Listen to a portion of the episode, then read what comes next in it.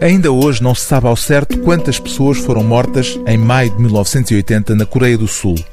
O presidente coreano tinha sido assassinado e uma revolta popular no sul do país, exigindo liberdade, foi esmagada com brutalidade pelas Forças Armadas. O epicentro da revolta foi a cidade de Gwangju, a cidade natural da escritora Han Kang, na altura ainda uma criança.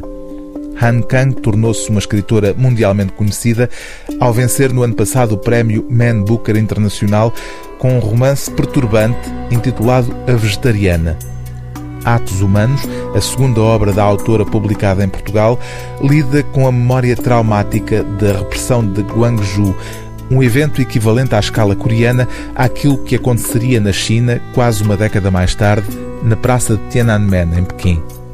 Atos Humanos começa com a busca de uma vítima, um rapaz, por entre os cadáveres que se amontoam num ginásio transformado em morgue improvisada. Nos capítulos seguintes, saltamos sucessivamente de época em época até à atualidade, até 2013, com cada capítulo a corresponder a uma consequência futura daquilo que aconteceu, desde os efeitos da censura à dor da mãe do rapaz morto. No capítulo final, é a própria escritora a assumir o protagonismo da narrativa para descrever o modo como o livro obsessivamente ganha o corpo.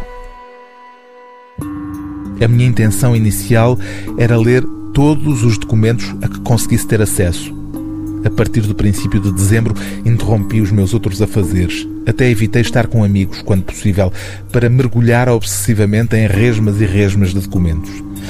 Depois de passar assim dois meses, quando o final de janeiro se aproximava, senti-me incapaz de continuar. Foi por causa dos sonhos. Num deles estava a ser perseguida por um grupo de soldados. A minha respiração ia ficando cada vez mais fraca à medida que eles se aproximavam. Um deles dava-me uma cotovelada nas costas, fazendo-me cair de porco no chão. Assim que me virava para ver o meu atacante, ele batia-me com a baioneta no peito, mesmo no plexo solar.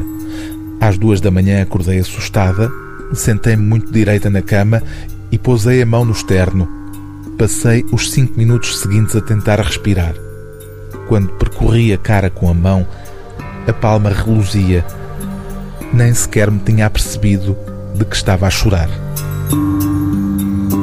O livro do dia TSF é Atos Humanos, de Han Kang, tradução da língua inglesa de Maria do Carmo Figueira, edição Don Quixote.